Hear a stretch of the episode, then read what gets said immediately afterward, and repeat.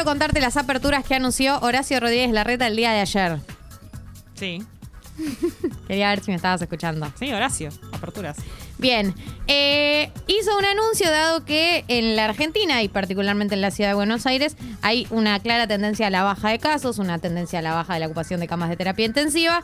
Eh, en este momento lo que decía es que están haciendo el seguimiento de los 25 casos con la variante Delta que no viajaron, que son los 25 casos de circulación comunitaria que hay en Cava, que no se sabe de quién se contagiaron, no es que conocían a alguien que viajó, viajaron ellos, entonces es como que bueno, ya empieza a percibir que hay circulación comunitaria de la mano de los casos en el secundario ORT. Pero bueno, a pesar de esta situación particular, la realidad es que tanto a nivel nacional como a nivel eh, local hay una baja en los casos, entonces anunciaron una serie de aperturas en la ciudad de Buenos Aires que vamos a repasar ahora para que ustedes tengan en cuenta. Hmm. Por ejemplo, ¿cuáles son las actividades que van a dejar de tener restricciones en cuanto a cantidad de personas? O Sí. sea, actividades que ya no hay límite de personas. Encuentros sociales, tanto al interior como al exterior. O sea, encuentros sociales en casas, eh, en plazas, en terrazas. No hay más límites de personas. Actividad comercial, ya sea en la calle o en los shoppings y locales gastronómicos, tampoco va a haber más eh, límite de personas en los restaurantes, en los shoppings, etcétera.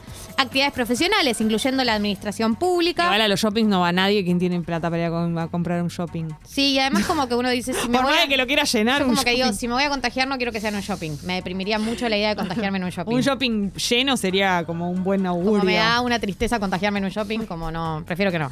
Eh, actividades profesionales incluyendo la administración pública, decía, y espacios comunes de edificios y de hoteles. Todos estos lugares que acabamos de nombrar no van a tener más restricciones de personas, a menos que ese espacio común, ponele, este vos tenés un Zoom de un edificio, tiene un límite de personas, pero que era un límite que Que previo a la pandemia. antes, claro. Bueno, ese es el límite.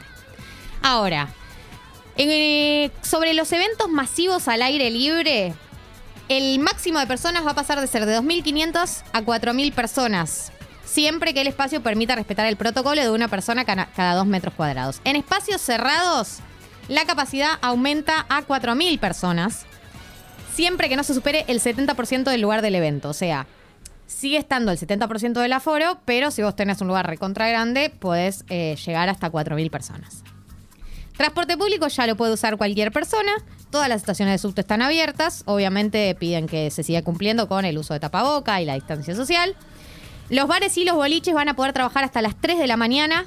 Y eh, ya no va a ser necesario testearse al volver, al volver de otro lugar dentro del país. O sea, para los viajes nacionales ya no vas a tener que si te vas a Salta, si te vas a Tierra del Fuego, cuando vuelvas a tu provincia, no vas a tener que testearte. Estos son los anuncios que hizo el día de ayer Horacio Rodríguez Larreta en el marco de lo que fueron eh, las, las restricciones, el, el- el alivianamiento de restricciones eh, dentro de la ciudad autónoma de Buenos Aires.